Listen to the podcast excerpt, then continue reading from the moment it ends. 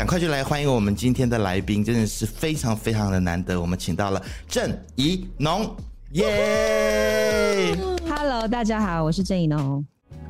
可是你是金黄色的，我们都是金黄色的。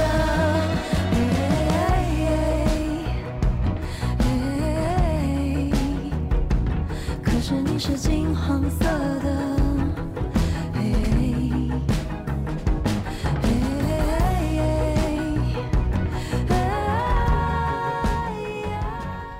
来，我跟大家介绍一下啊，其实怡农的这个在娱乐圈的资历还蛮长的，就出道十六年，然后发行过好几张。你你一定要讲出来吗？一定要讲出来，人家出道十六年这件事情，在开场的时候。就是这段剪掉，没关系啊，因为我自己也常常跟别人讲啊，而且我现在都很大方跟你们讲，跟别人讲说，哎、欸，我今年三十六岁这样。呃，对，就十岁的时候就出道是吗？对，是童星童星。是啊，哎、欸，我我们其实年纪差不多哎、欸，对不对？是吗？是吗？没有，我觉得宜农应该不要讲出来，赖小芬啊，我就很白目。对了对了，我们年龄差不多啦，大概只长你大概十岁呃十个月而已。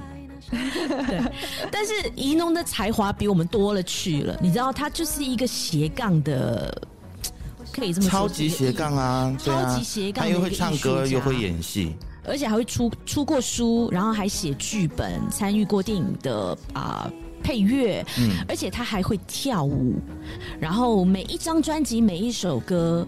甚至单曲都是他自己词曲创作，然后也弹的一手好吉他，嗯，很厉害耶。这样介这样介绍对吗？我没有漏掉什么？没有没有没有，真是不好意思，太谦虚了。等一下等一下，嗯，你说忙的人这样，很喜欢把自己搞得很忙的人，这样、啊、真的肾肾上腺素的部分这样子，就是常常把自己弄得很亢奋很忙。哎、欸，没错没错。那个我想确认一下，《镜子森林》是您主演的。对吧？对，呃呃，对，我有看，是的。怎么这么会演呢、啊？对呀、啊，对呀、啊，镜子森林好好看哦，要跟你令堂讲一下。好，我会跟他说。是令尊还是令堂？好，好看，令尊吧。对，对是，是你，你爸爸。令尊，哎，你令堂令尊搞不清楚哎。喂，赖小芬。马来西亚人，马来西亚人，有什么有什么都赖马来西亚人。而且，因为我我们是媒体人嘛，然后我们也在做新闻，所以看到的时候真的是非常给他有感觉。啊，所以是有觉得有真实感的。啊，不然呢？不然今天不会访问你啊。非非常能感同身受。是啊，是啊。嗯，好哎、欸，太棒了。因为其实我爸他做了很多的填调，然后他因为我爸的作品有一个问题，就是他就是一个很严肃的人，他想把各式各样的议题，他想要把它拍得很真实，这样。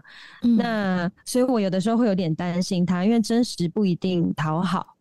可是，哦、对，是知道有人看了之后是很很有感受的，我觉得对他来讲是很大的鼓励。嗯，其实我是先知道与恶的，是我们与恶的距离，然后我是看了与恶之后，我再去找这方面的台剧有没有这种类似的这种题材，后来我才就是在 Netflix 上面还是在哪里忘了，就跳出镜子森林，然后我结果从第一集看下去，我就一发不可收拾。我觉得演员的选角，然后剧本。还有你的那一首是主题曲还是片尾曲？千千万万，对对对对对对对！Oh my god，我是主题曲，我都好爱哟！你知道我是一个不看片头的人，因为只要片头我就 skip，但是我就会每一集都期待听你的这一首千千万万。粉丝见面会，粉丝见面会的部分。你们知道那个整个戏的配乐是我做的吗？知道，所以你就是超级斜杠人呐、啊。对啊，对啊，我还蛮得意的。关于《镜子森林》的配乐，就是我我组了一个团队。那因为那个量非常非常大，所以而且我们想要做一些尝试，是平常大家没有想象配乐可以这样子做，这样。所以就是那个工作时数，我们大概做了大概三四个月吧。然后每天就是一直在那个状态里面看着荧幕，然后。按键盘这样，嗯，哇哦，所以所以你说就是配乐没有人家这样子做，所以你你究竟是怎么样子做，做到跟别人不一样？其实也不是，呃，应应该说，比如说我们加了很多合成器，其实这个有一点点挑战，因为有的时候我会跟我爸有一些拉扯，就是比如说有一场戏是那个，我这样是不是有点暴雷？呃，哎、欸，我看过啦。啊、oh,，OK，就是就是里面那个重要的政治人物出场的时候，然后我做了一个很磅礴的，有一点戏谑的配乐，这样。对，那其实哦，磅礴加戏谑，哇，这个很难做哎。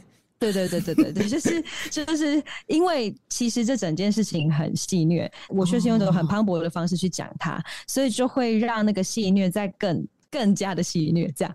对，然后我我很坚持要这么做。那时候有跟我爸有一些拉扯，这个有一点点是配乐讲了比较多的话，嗯、来让这个戏有多一层意思，这样子。哎、嗯，那拍电视剧或者是电影的过程，导演应该是最大的，权力是最多的。但是配乐老师是不是应该也要听导演的？还是说导演应该尊重配乐老师的？通常其实应该是要听导演的啦，但是你就是很喜欢欺负你爸爸，对不对？我我看到很多你的新闻啊，都是跟你爸爸怎么样又如何怎么样，然后我就觉得说，你爸爸应该就是常常都拿你没有办法 吧。但是我也我通常都蛮听话的啦，就是在创作上面。Really？真的吗？你不要心虚，你要 hold 住。大家看我的脸是一个乖女儿的脸。对，但我有看新闻说，哎、欸，宜农好像从小是住在山上的，是一个山上的孩子。对，然后好像是个阿嬷长大的，是吧？呃，中间有一段时间是给阿嬷带。哦，所以你的台语也是跟阿嬷学的，然后也说的很溜。呃，其实没有，是吗？对对对，我台语是长大之后才学的。哦，对，因为因为小时候跟阿嬷对话，基本上使用的字汇并没有很多嘛。那而且其实我从小就是。周遭的堂弟妹什么的，他们都讲的比我好，所以我有一点自卑，导致我在跟阿嬷相处的那段时间，我比手画脚的成分比我使用语言的成分还要多，我不敢讲。跟阿嬷比手画脚，对，就是我会用别的方式去沟通，而不是真的用语言去跟他沟通。那这件事情就是后来变成我的一个遗憾，因为。其实我超级爱我阿妈，而且我们全家人都跟阿妈的感情非常好。但是只有我跟阿妈聊天的时候会有障碍的。嗯，对，所以所以长大之后，我花了蛮多时间去慢慢慢慢再重新找回我跟这个语言的连接。这样。OK，所以你后来唱台语歌也是因为这个原因吗？就想说跟这个语言更多的连接。呃，有一部分是这样，那当然还有也是因为机缘，就是一开始是因为有这个需要嘛。就是我的第一首台语歌是二零一一年的时候，我帮我演的另外一部戏叫《眼泪》，然后也是我爸拍的。那那部戏是基底是台语，在里面我的角色也是讲台语，所以最后他们需要一个片尾曲是台语歌，那是我第一次尝试。对，那后来再次尝试是二零。一九年就是《玉仔的心》，就是《狗仔的心》。对，那那个时候是又因为我爸的另外一部戏叫做《奇迹的女儿》，嗯，所以都是因为有这些机缘，我就开始把我对于这个语言的渴望这件事情，真的可以实践在音乐的创作上面。哎、欸，我很好奇，你有没有问过你爸，为什么会从拍台语剧到拍就是以中文为主的中文剧？其实是反过来，诶，其实我爸以前最早的时候是，哦、我爸以前拍电影嘛，那个时候是以中文为主。哦，OK，对对对对，只是他后来因为他的故事需求，所以开始把他的母语用进去，这样。是，所以我我感觉到你其实是一个还蛮爱音乐，然后爱艺术，然后也爱演戏的一个艺人。我我也可以想象说，你是不是就是都是在你的家里面或者是录音室里面去完成你的作品的？就是现在我们在画面上看看到的这个空间吗？呃，对。OK，所以所以你大概就是一天会待在这个空间里面多久的时间？多久哦？就是做音乐的时候啦。有没有就是几天几夜，然后都是埋头在里面？特别是如果是因为做这个戏剧的这个原声啊，或者是配乐的话，是不是就是要真正在花很长的时间，就不眠不休的在做？没错，就是可以待在这里的时候，我就会待在这里。就是这是好宅哦。对，而且而且我的我的我我平常就喜欢待在家。嗯，那待在家呢，都在工作，都在创作，这样，所以基本上我都待在这里。OK，非非常巨蟹座的感觉。对，我上升是巨蟹座 啊，赖小芬跟你一样，跟我一样，没有，我上升是双子哦，那跟我一样。不过我们知道说，怡农有就是像我刚刚讲的，有演员啦，有这个音乐创作者、作家、剧作家、舞蹈员等等的身份。那音乐人这个身份，是不是你最喜欢或者最呃善于用这一块来表达自己的呢？其实。我喜欢音乐，我喜欢沉浸在音乐里面，但是我不太擅长用音乐跟这个世界产生连接。嗯、那个是后天的，怎么讲？就是我，我因为我太喜欢音乐了，然后我必须要让我的音乐被他人听到，所以我开始去面对，比如说我要上台唱歌这件事情。嗯、对对对，不然的话，我待在镜头前面其实是比待在舞台上还要自在的。嗯哦，对对对，我不太从小不太擅长面对人，嗯，但是当有有镜头、有角色、有这些东西在我的前面的时候，我可以运用他们，运用的很好。嗯，那那你会不会希望说，哪一天可能找到一个方式，就是可以用自己的方法，或者是。自己，比如说蜗居的方法也好，或者是呃不需要面对大众的方式，然后让大家跟你的音乐有连接，这个很像很困难，对不对？其实，其实现在不会啦，现在是相对简单很多。但是因为我已经练习了嘛.所以我基本上现在已经是活在舞台上的人。嗯、对，但是当我才刚开始做音乐的时候，网络还没有那么发达。能够让大家很快速的接收到我们的音乐的方式，就是必须要仰赖现场。那在现场我们表演，同时卖 CD，然后大家把 CD 带回去听，这是我们最可以跟大家建立桥梁的方式。Okay, 所以你现在是享受这件事情的？现在是享受了。嗯，我大概花了我出道十六年嘛，我大概花了五年的时间在练习怎么表演。嗯，哇哦。这应该跟你本身也是学舞蹈的，我觉得应该能够帮助你很多在肢体语言上的表达吧，在舞台上，对吧？哦，肢体语言倒是还 OK，而且因为我开始表演之后，我就我会去看其他人的表演嘛，嗯，那我一开始的练习方式就是我会用模仿的啊，就是都模仿谁？哦，各式各样的。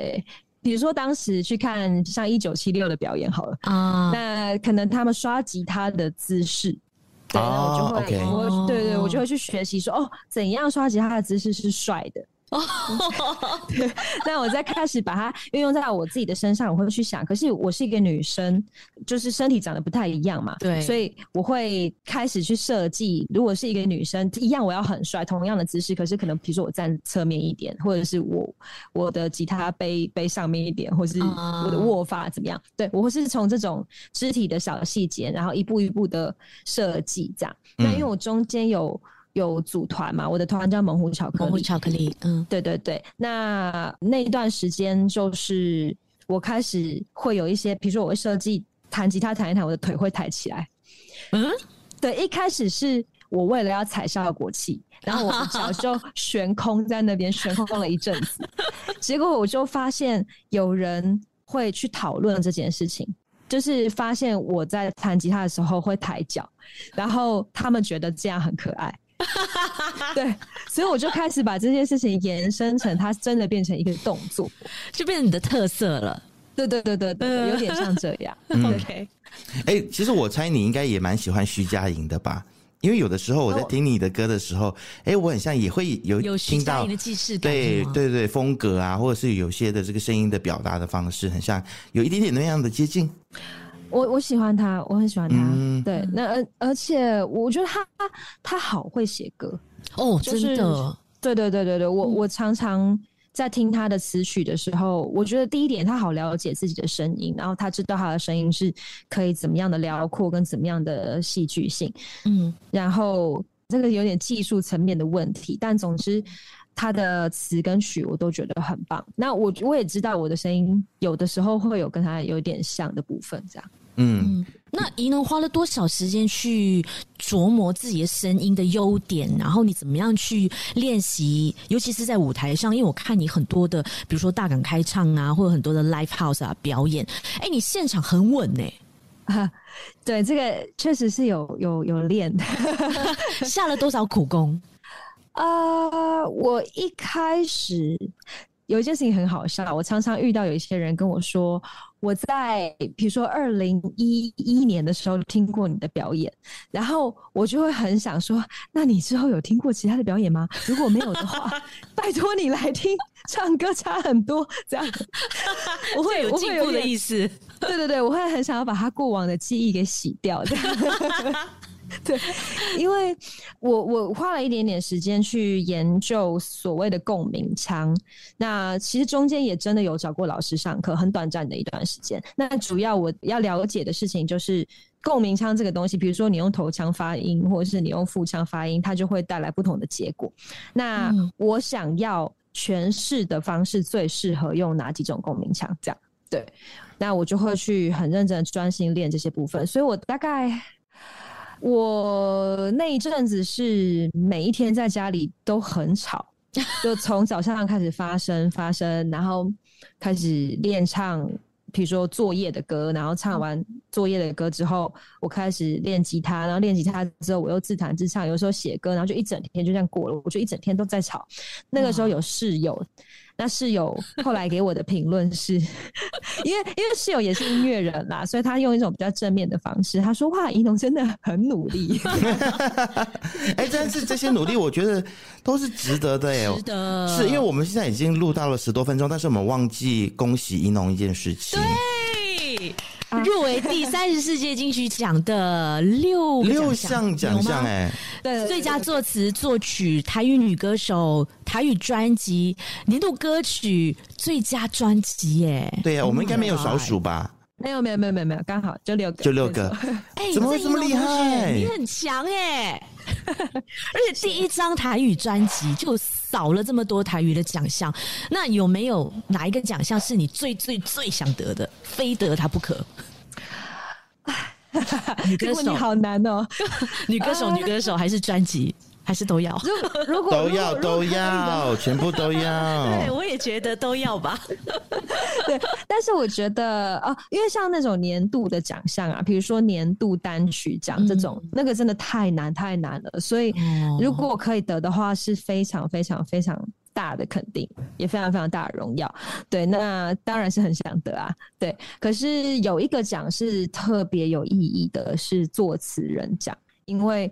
对于写东西有有热情哦，就是就是我有执着这样，嗯、对我我对很执着，尤其那个台语的韵脚，对对对对对，我就是我很喜欢钻研这些，而且我几乎是怎么讲？我觉得我的生命有一部分在写东西上面，这样，所以如果我今天可以拿到作词人奖，表示。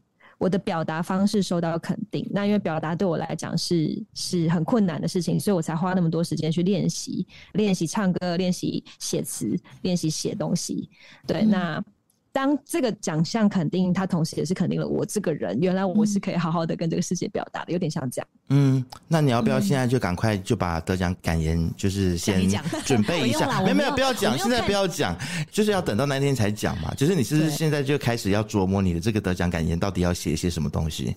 就啊，会吗？其实已经写了啦，已经写了，哇哦！没有，因为也是因为那个那个龙尊比赫啊啦，对他们有要求要先提供这样，所以我就是哦，真的哦，对对对对，主办单位这么那个提早提供，因为怕他们超时，对对对，哦，他们要控制时间，因为每次大家都很失控这样，所以他们这次呢，就是呃特别帮我们准备了提词机。那一方面是让我们可以不用拿着小抄上台，哦、那当然另外一方面也是他们可以先控制大家的时间，这样控制不了的啦。我觉得现场就是你上台那个人来疯，或者是、那个、难得上台啊，对啊，是啊，就一定要就是把满满腹的感谢全部都讲完嘛。要感谢的人全部要感谢完啊。所以我觉得，我觉得制作单位今年这样子控制时间也是一样会失败。你就 我祝福你们失败，一样会超时是吗？但是我祝福郑宜农是长官拍谁哦？对，但我祝福郑宜农今年一定要得奖，真的。我们很希望看你上台。哎、欸，你那首新不管是哪一个奖项啦？是啊，你那首新歌为什么这么好听啊？黄金色，对啊，金黄色，金黄色，金黄色的，金黄色的。哎，赖小芬，你会讲错歌名，你很难得哎，你黄金色，金黄色，金黄色的，金黄色的，金黄色的。通常讲错歌名不是都是我的工作吗？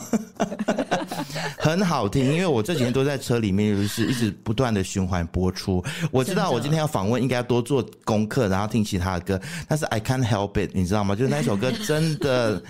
太就是让我感动了，了对对对对，嗯、所以你当初在做这首歌的时候，就是朝着这个方向去制作的嘛，就是要让人家在在车里面不断的，就是不断的循环播出。我我倒是没有想到车里这件事情，不过你不是第一个跟我讲这件事的人。哦，Really？对对对，就是呃，也很荣幸的，就是之前歌曲发了之后，那个葛大为老师在台湾，我很尊敬的 葛大哎，对对对，葛大为老师他有留言给我说，他在车上一边开车一边听，他觉得好有前进感，真是太好听了。这样，就我收到这个讯息，然后他一定有哭，我跟你说，他一定有哭，我不能透露我有。但我觉得他一定有。王仁杰，Are you serious？你听金黄色的听到哭？我常常在车上听歌会哭啊，但不是不是所有的歌会让我。压力是？Not every song。你也知道的，最近。OK，那宜农什么是金黄色的？是夕阳吗？是阳光吗？是希望吗？还是一个人给你的感觉？呃。如果是就我自己去诠释，其实《金黄色》这首歌，它也就是我对于金黄色的定义。首先，它是需要经过淬炼才会出现的颜色，就是还要它要燃烧，然后融化，然后它才能够变成一个金属的色泽。这样。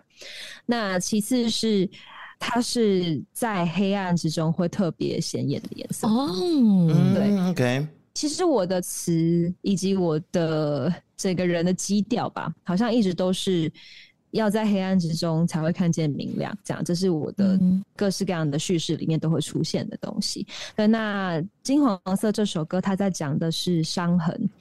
那我我想要说的就是沉默是金嘛，我们常常讲这句话，嗯、对。那可是我有给他另外一层的诠释，是说为什么沉默是金？不是因为沉默很好。而是因为，因为这个社会的关系，很多时候我们需要沉默，嗯，但是那些伤痕在里面，它会累积，它最后会变成一个更坚强的我们，或者是一个更知道怎么处理事情的我们，一个更有同理心的我们，等等的。那我觉得那个时候的我们是金黄色的。你知道，你这样讲完之后，我下次再听到这首歌的时候，其实我等一下再去开车的时候，我再听，我觉得我我会更进去，哎。对啊，嗯，然后太好了，对，然后那个 MV 那个金黄色其实是怎么调出来的？我很想要问，就是那个颜色其实很像是我，我觉得那个颜对啊，但是哪里去找这样子的颜料啊？我觉得那个颜色很难调，哎，很像是我的眼泪吗？对，你的眼泪还有你身上涂的那个颜色，哦，那个就是金色的颜料，哦，真的吗？对对对，它现在金色，但是呃，因为当然有经过后期调光了，那调光的时候，我们确实要把整个颜色都更往金黄色去，这样。嗯，对。哎，我想，为什么宜农你不尝试自己拍自己的 MV 呢？其实我有拍过，哎，你有拍过？对，只是我哪一张专辑？其实那个刘爱心的 MV 就是玉仔的心。对对对，演员温贞菱在里面跑步，那、哦、那个导演是我。哦、只是通常我是导演的时候，我不会自己在里面出现这样。哦，对。然后还有在最早的时候，我二零一一年，呃，海王星那张专辑有一首歌叫做《还是会害怕失去你》。嗯、那在里面我是找了非常多的演员在棚内，而且连我爸都有参与演出。然后我、哦、我还让我爸在里面流鼻血这样。我就我就说嘛，你很常整你爸。你还不承认？你跟你跟你爸到底怎么了？你们父女两个，我很爱他啦，看得出来啦。对对对，对然后呃，那那是我第一次拍自己的 MV，所以其实我有做过这种尝试。那我还没有尝试过的事情是我自己拍 MV，然后我自己还在里面出现。我觉得我目前还有点小，有点怪。对对对对，OK。但我不得不说，你的每一支 MV 都好好看哦。我觉得那个呃，很有质感，对，选的演员也选的很好。哎呀，反正歌好听就什么都好。那直到最新的这一张台语创作《水逆》，是可以说是延续了二零一七年的《冥王星》，二零一九年的《给天王星》啊，《海王星》我漏到《海王星》，所以是四张专辑都是以星象来作为一个主题。那可以说这个星象的系列算是告一段落了吗？还是第四章会再继续？其实我也还没有想清楚，所以要把八大行星全部，现在是十大行星，现在四个，现在很很 confusing 哎，现在到底是几大行星啊？一直改来改去，好像是八大，但是是是有发现一颗星的。哦，是哦，呀之类的，有有有讲这件事情，但是它还没有变成一个很大家都知道的事情。你干脆就把全部都弄完了。八大，我觉得他全部都，你都巡礼一遍，有没有？是，对，搞不好会写下什么杰尼斯记录 之类的。这一张水逆，呃，个人非常喜欢啦，因为除了他入围金曲奖之外，他也入围了新加坡的这个音乐杂志《Fresh Music》的很多个奖项。那其实，在做的时候也遇到了，就像专辑的主题一样，水逆。那听说那时候你的音档还是什么，就出现了问题，对吗？哦，对啊，好可怕！就是 我已经录一半以上了，那其实这个本身就有很挑战嘛，就是录台语歌，我是对，就第一次这么多首专辑，对，然后一首一首雕这样，所以很费功夫。结果我那时候录音到一半的时候，我有表演。那我在台中表演，我的配唱老师小小何心碎老师，他有来现场看，嗯、然后他看完之后，他就来后台，他就悠悠的拿着他的啤酒走到我的旁边，就跟我说：“你的表演好棒哦！”那我现在跟你讲一件事情哦，好可怕，对，就是呢，我的硬碟坏掉了。Oh my shit！对，然后他就讲完这句之后，自己开始崩溃，然后我觉得超好笑。那就拿去修，但还好，最后有修好，救得回来。对，有救回来。只是当他在告诉我那个硬碟坏掉的那个瞬间，我是笑出来，我觉得太惨了，真的是水逆。对对对，真的是水逆。我为什么要自己自己拿石头砸自己的脚，叫水逆？真的是取错名字，所以。呃，但是我也立刻就做了最坏的打算，然后就想说，如果这是老天要给我的功课的话，就重做，那就是对我一定可以唱的更好。这样，嗯、哇，心态真的很好，哎，真的很赞。嗯、但是说起来，其实身为一个出柜男同志，我觉得你真的是非常的勇敢，哎。对，然后我也非常的佩服你，因为就是看到你整个的过去的这一段的经历嘛，因为曾经有过一段婚姻，然后呃勇敢的，就是活出自己。其实我一直很好奇，我不知道今天这样子问会不会不礼貌，但是不管了，我还是要问，就是说，其实我我我相信，因为都是跟人际关系有关系嘛。跟人际关系有关系，哈，好，就是跟人际关系 的这个部分，其实当你那个时候做出这个决定，说你想要做自己，然后活出自自己的时候，是什么东西是 trigger 到你，让你，或者是是什么样子的一个原因，让你决定说好，那我要更勇敢的去活出自己？呃，我觉得难就是难在。首先，没有人喜欢伤害人嘛。嗯，对，所以，嗯、呃，当你怎么讲，你把一个人视为家人，然后你们的相处过程之中，你可以感觉到有一个墙在那边，所以导致对方很受伤。嗯，那你就会不断去想，我要撞破这个墙，可是你又撞不破，为什么撞不破？这中间到底出了什么问题？对，那那个久了之后会变得很沮丧，沮丧了之后。可能会有一些争执，那可能也会有没有办法沟通，所以两个人渐行渐远的一段时间这样。嗯，那我我只是在想，这个问题很难，那个难那个难点是在，其实我没有一个点，OK，我没有一个瞬间，嗯，对，它是一个缓慢的过程，嗯，OK，所以那个缓慢的过程是我先发现事情不对劲了，然后我开始检视我一直以来的心情，以及就是所有我过往的，真的有关系到我我过往的其他的关系等等的。那为什么现在这关系长这个样子？我要去不断的面对自己，不断的跟自己对话。对，那到有一天我发现啊，其实很根本的问题可能是什么？这样，然后我要提起勇气，诚实的告诉对方，这样，对，所以。我其实到现在我还，我现在回头想，我并没有觉得我有哪一个步骤做的特别好，或是特别怎么样，就是两个人一起努力而来的结果。OK，对，嗯，对对对，那。嗯，有没有一度是想说这件事情就 in between 你跟大正就好了，就是不要对外公布？还是你觉得不行？即便我是公众人物，我是音乐人，我还是要告诉大家这件事情？因为我觉得这个对，嗯，就是对同志朋友来说是一个鼓励，是一个支持，是一个你知道吗？是一个宣告，说这个东西是没有错的。其实这是一个 很好笑的事情，就是说，现在回头想，觉得很好笑啦。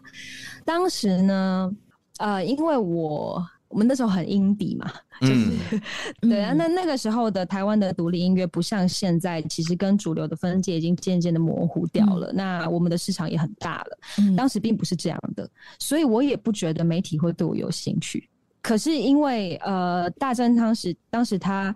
他因为写了《岛屿天光》这首歌，所以他有媒体的声量，那当然他也就有媒体的压力，所以我就会觉得说，那不然让我来好了。就是因为如果我们两个要分开，总有一天这件事情会浮上台面。毕竟他现在是媒体上的风头人物，对，那我们总要交代这件事。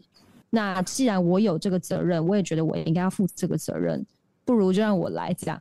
所以我的想法很简单，我就是想要尽我最后的责任，以及某种程度上的保护对方，然后也让这件事情看起来是一个比较光明的结局。这样 对，嗯，对。那呃，我没有想到，在我发了一个文之后，隔天是一个。不同的世界，这样震撼弹这样的感觉。对对对对，那其实这个当然也跟我的原生家庭有一点点关系。嗯、就我为什么会这么天真呢？就是因为我的家人他们基本上都很支持我嘛。对，所以我不会去意识到说，其实这是一个很严重的事。嗯嗯，对。那当我讲出去了之后，我才发现，其实很多人是没有办法像我这样子说的。嗯，呃，我才开始面对这是有影响力的事情。那我也花了一点点时间去消化它，然后花了一点点时间，我才知道怎么去承担这个影响力。嗯嗯，对对对，我并不是马上就觉得我可以变成一个代言人，或是我可以帮大家说话什么的。嗯、我觉得我还没有成熟到可以讲那些话，这样。对，哇，其实我觉得这个过程真的是经历它，一定是嗯、呃、需要就是某种的勇气，或者是说就是可能心脏要够大颗。然后啊、呃，要有很多的忍耐，这样子跟必定在过程当中，可能也会有一些酸民说一些什么不好听的话，什么之类的。那，嗯、但是虽然你说就是自己很像。就是还不是一个什么样子的代言人啊，或者是什么的，但是我相信过程当中肯定是有鼓励到一些人。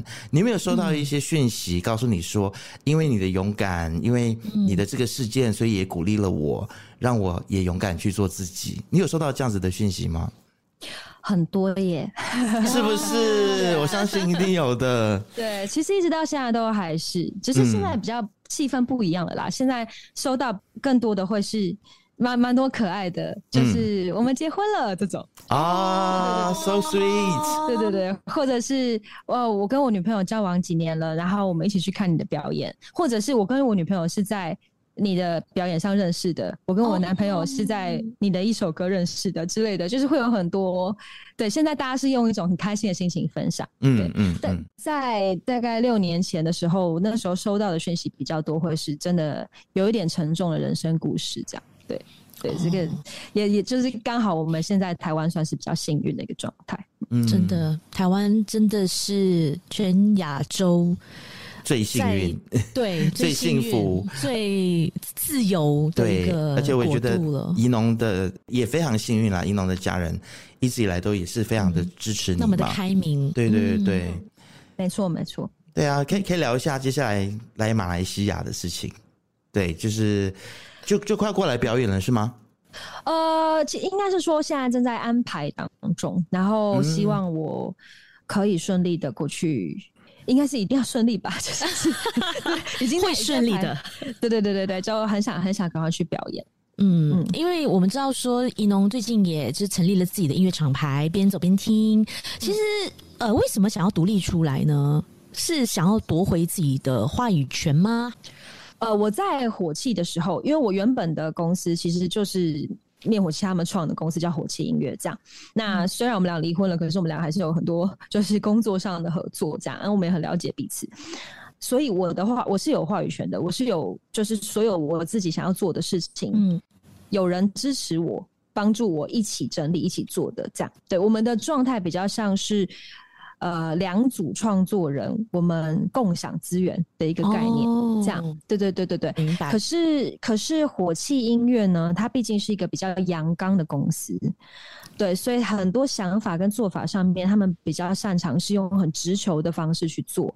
嗯、那相较之下，我自己通常说话的方式，我喜欢使用的语汇跟逻辑都是比较阴性一点，那就比较需要，是比较需要细细品味。的状态，这样对，所以身为一个创作的人，如果我要完全执行自己的意志，我要完全让大家用我喜欢的方式认识我，同时就是我可能也要替我付出的资源，我要负责任嘛。我今天要去知道我付出这些资源来服务我想说话的方式，他要付出什么样的代价？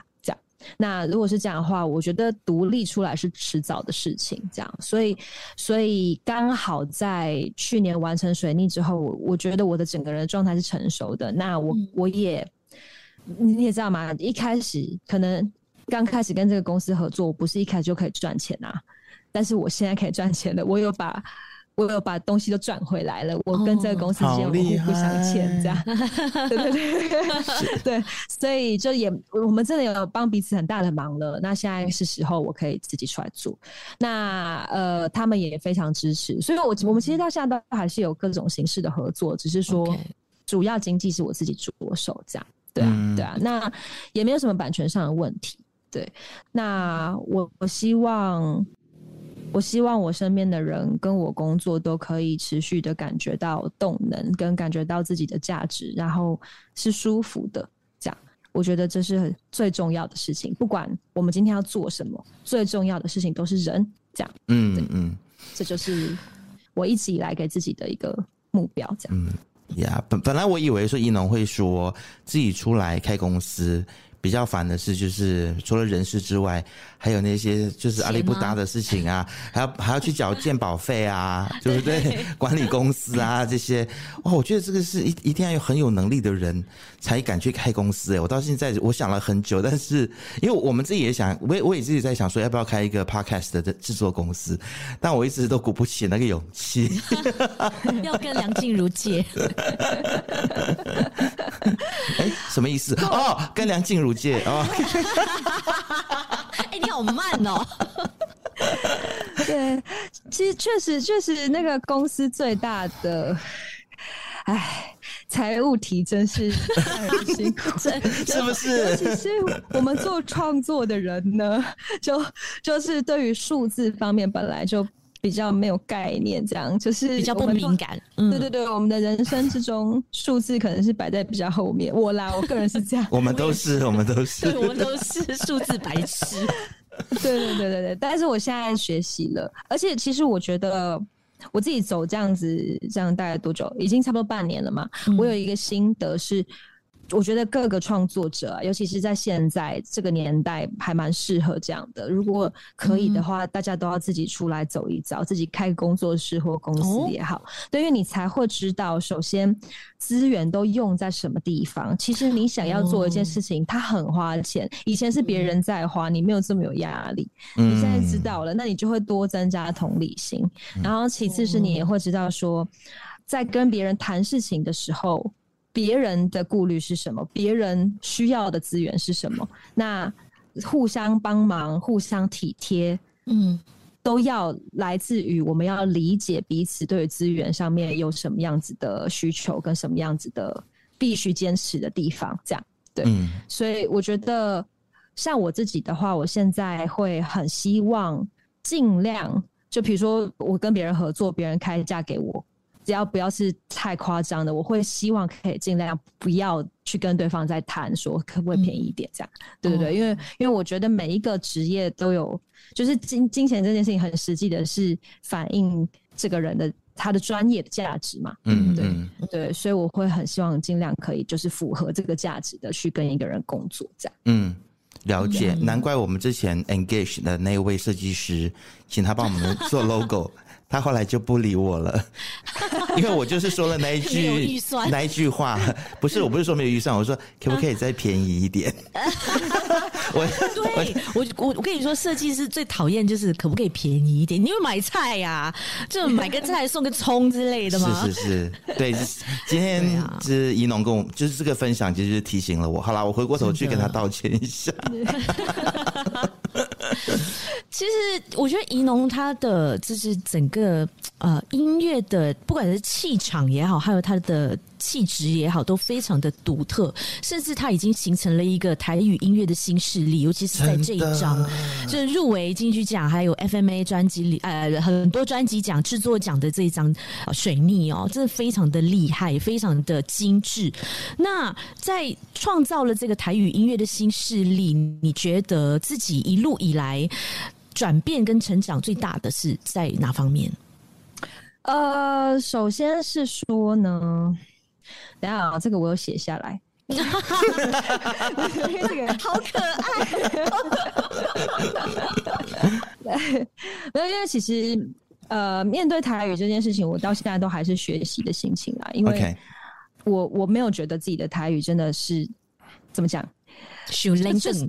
对对对，然后然后他很，比如说词曲咬合嘛，词曲咬合跟制作之间的关系等等的。嗯、我今天可能，比如说像我们之前有发生一个状况，是我已经编曲做下去了，那编曲里面可能会有某一个乐器，比如说它跑了一个旋律线，然后它会跟我的旋律做一个呼应，然后这整件事情会变得很漂亮。我们会说哇，这是一个很很很聪明的做法，然后我们很喜欢这样。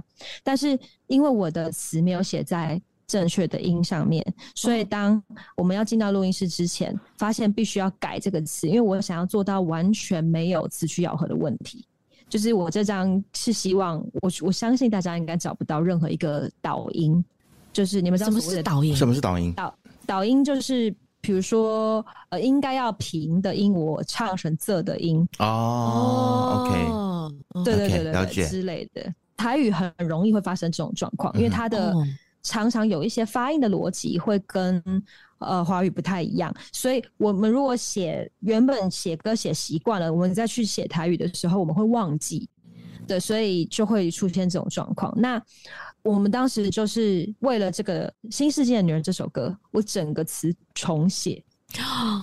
对，那重写会有什么结果？就是我旋律一定要换，然后换了之后，原本的编曲有一些东西就要改。嗯。对，它是一牵一发而动全身的事情，所以这都是很痛苦的经验。这样，对。那我觉得、就是、不，不能够不改吗？不能不改，因为那不改的话，这个制作就不完美了。OK，不完美 for who for you，因为你会觉得说你过不了自己那一关，对不对？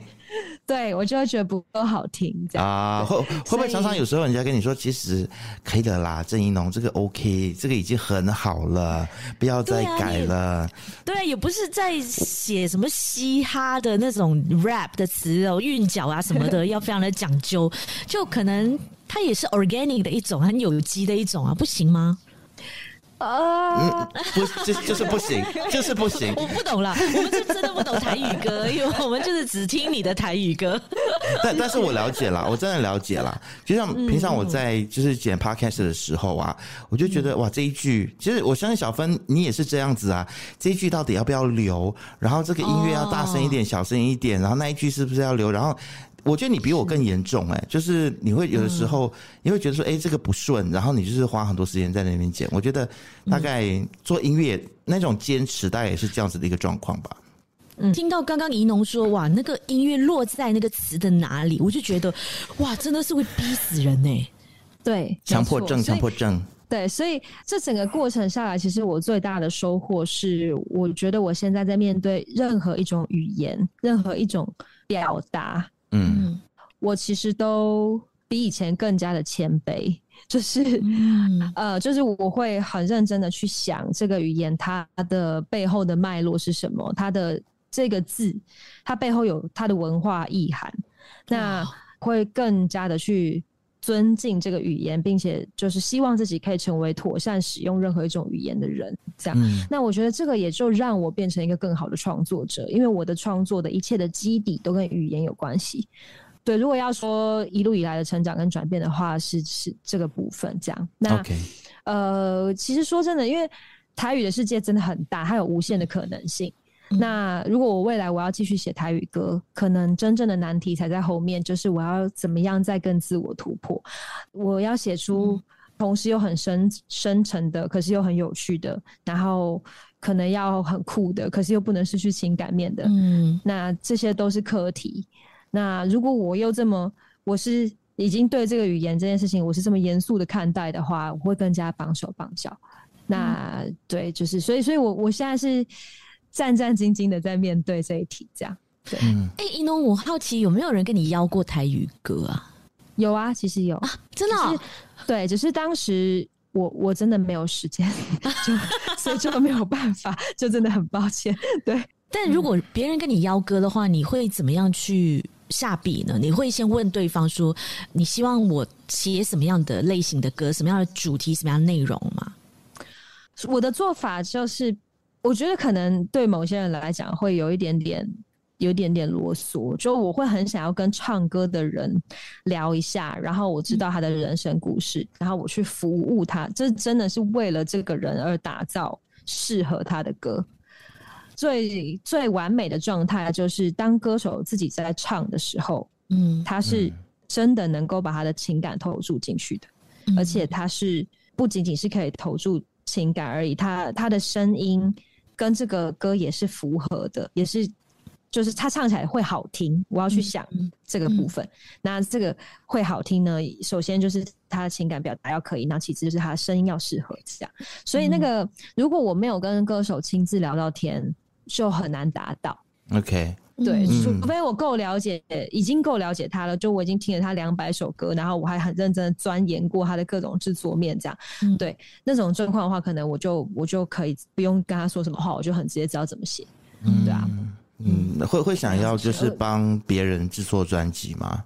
哦，哎，蛮想的，如果大家有兴趣的话，欢迎找我。有有有谁是你很想做的？徐佳莹。哇，如果可以，当然很棒。对啊，对啊，就其实，呃，呀，有谁是我很想做？很多人都是。我觉得，我觉得现在厉害的音乐人真的太多了。多对啊，嗯、但确实我很想要帮其他的女歌手做。嗯，OK，不管是写歌也好，或者是制作一首歌，或是甚至是一张专辑，因为我觉得，嗯，感觉你很适合哎、欸。是哈，嗯，对啊，对啊，我觉得有一些事情是，我觉得我一定更能懂这样。那现在你有了自己的公司，有没有想说去挖掘新人呢？或者是来马来西亚，你知道吗？看有没有一些你觉得很有才华的新人可以推他们一把的？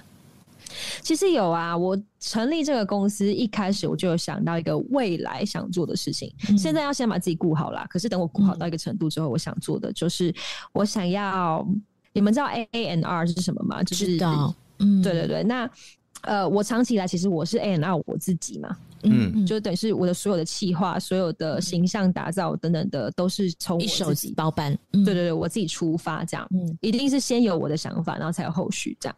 那其实现在很多的音乐人，大家都是必须要 A N R 自己，就不一定都会加入经纪公司，大家可能都是自己做这样。嗯，这可能也不错，因为自己最了解自己嘛。对对对，对。可是大家可能不一定知道怎么做是最有效率的，嗯、或者是怎么做是跟突破盲点的。对对对，或是跟宣传资源真的产生连结这样。嗯、那我可以提供的就是可能为期一年的这种顾问形式的教对方怎么 A&R 自己。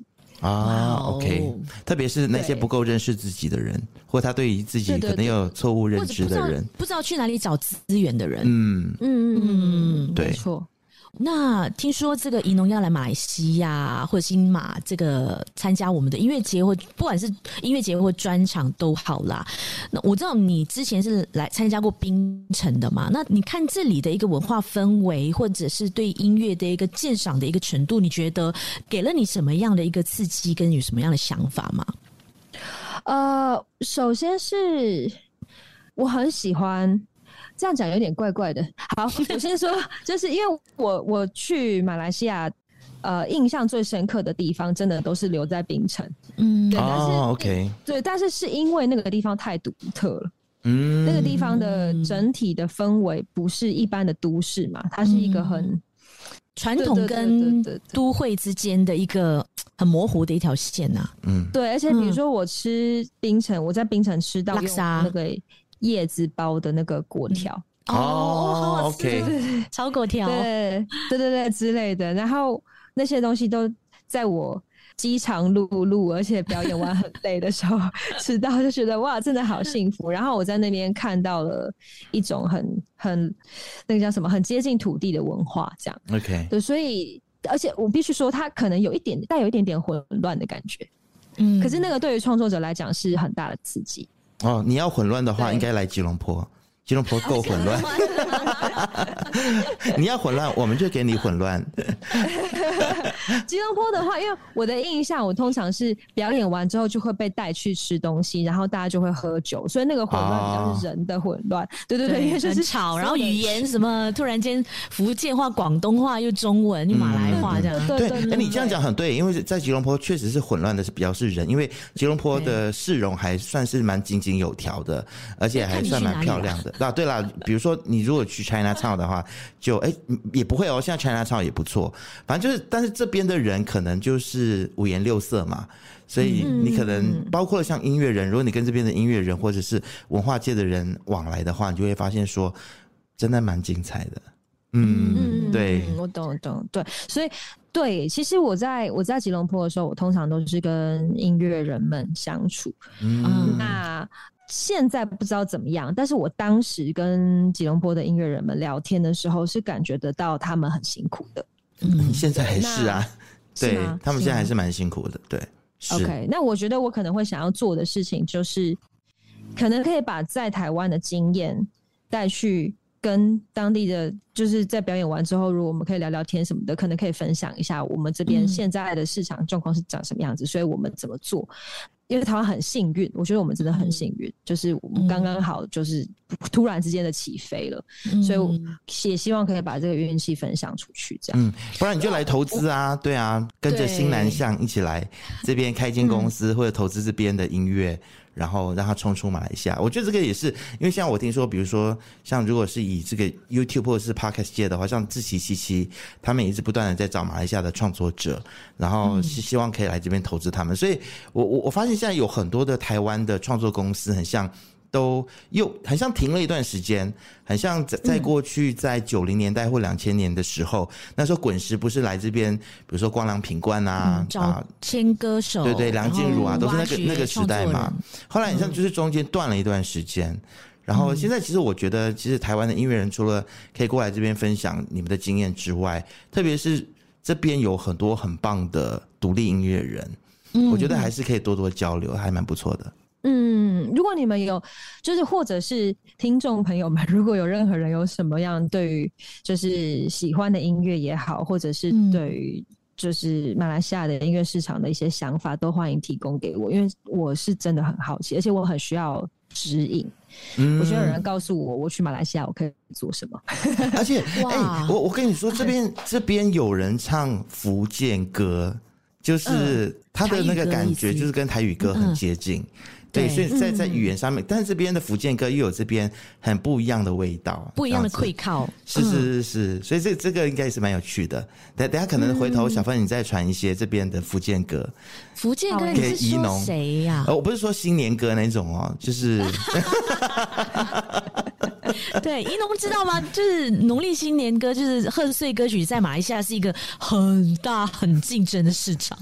哦，真的吗？我不知道这件事，真的，而且每一年到了十二月，你看圣诞节都还没有过完哦，就已经开始推出一堆的农历新年贺岁专辑，而且他们是很夸张的那种，可能拍五支 MV、六支 MV，然后砸很多很多钱在什么他的服装啊、道具啊，然后去去国外拍啊那种的，真的。对，就是整年你没有看他出什么专辑，嗯、一到十二月就很多。过年他就出来了，就有这样子的。这个是马来西亚华语乐坛很很很奇怪的一个对很奇特的现象特色对现象。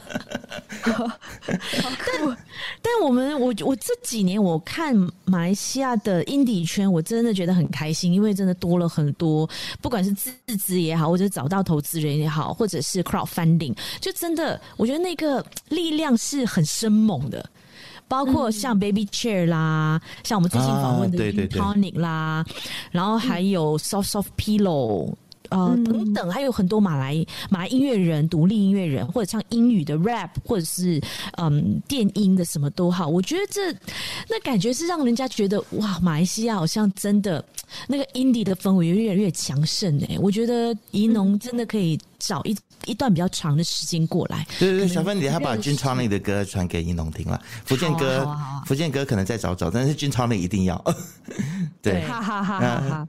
她她就是一个蛮都会的一个女生，然后她也是自己跟朋友一起词曲啦，然后就在网上就发行了他的第一支单曲，嗯、然后现在他是有钱，他就再做一支，有钱再做一支，这种就真的很克难，你知道吗？嗯，但是她 MV 拍的很漂亮，他 MV 拍的很。哦，对。了，大家如果要多认识 Gin Tonic 的话，去听我们前两集的节目，应该是前两集没错。哦，前两集对，好，好了，非常谢谢怡农，像我们的未说人话，真的跟你聊天非常非常的开心，也祝福你，希望你在这一次不管是 FMA 即将要颁奖的 FMA Fresh Music Awards 也好，或者是金曲奖，我都希望你能够拿到你真正心意的那个奖项，作词奖或者是制作人奖。对，嗯，谢谢，谢谢，谢谢。是我们会守在电视机旁，然后看着金曲奖，帮你集气的，对，帮你集气，帮你欢呼哦。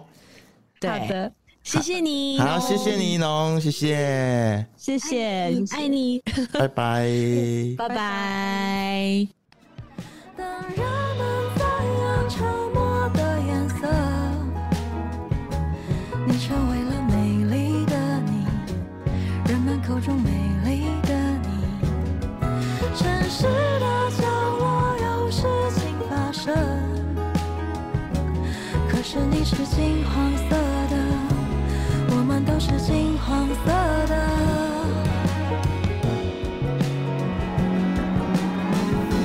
你的爱是金黄色的。如果有人撞开那扇门，就能看见像飞舞的棉絮。我想和这样的你跳舞，好吗？我们能短暂的笑得像个奇迹。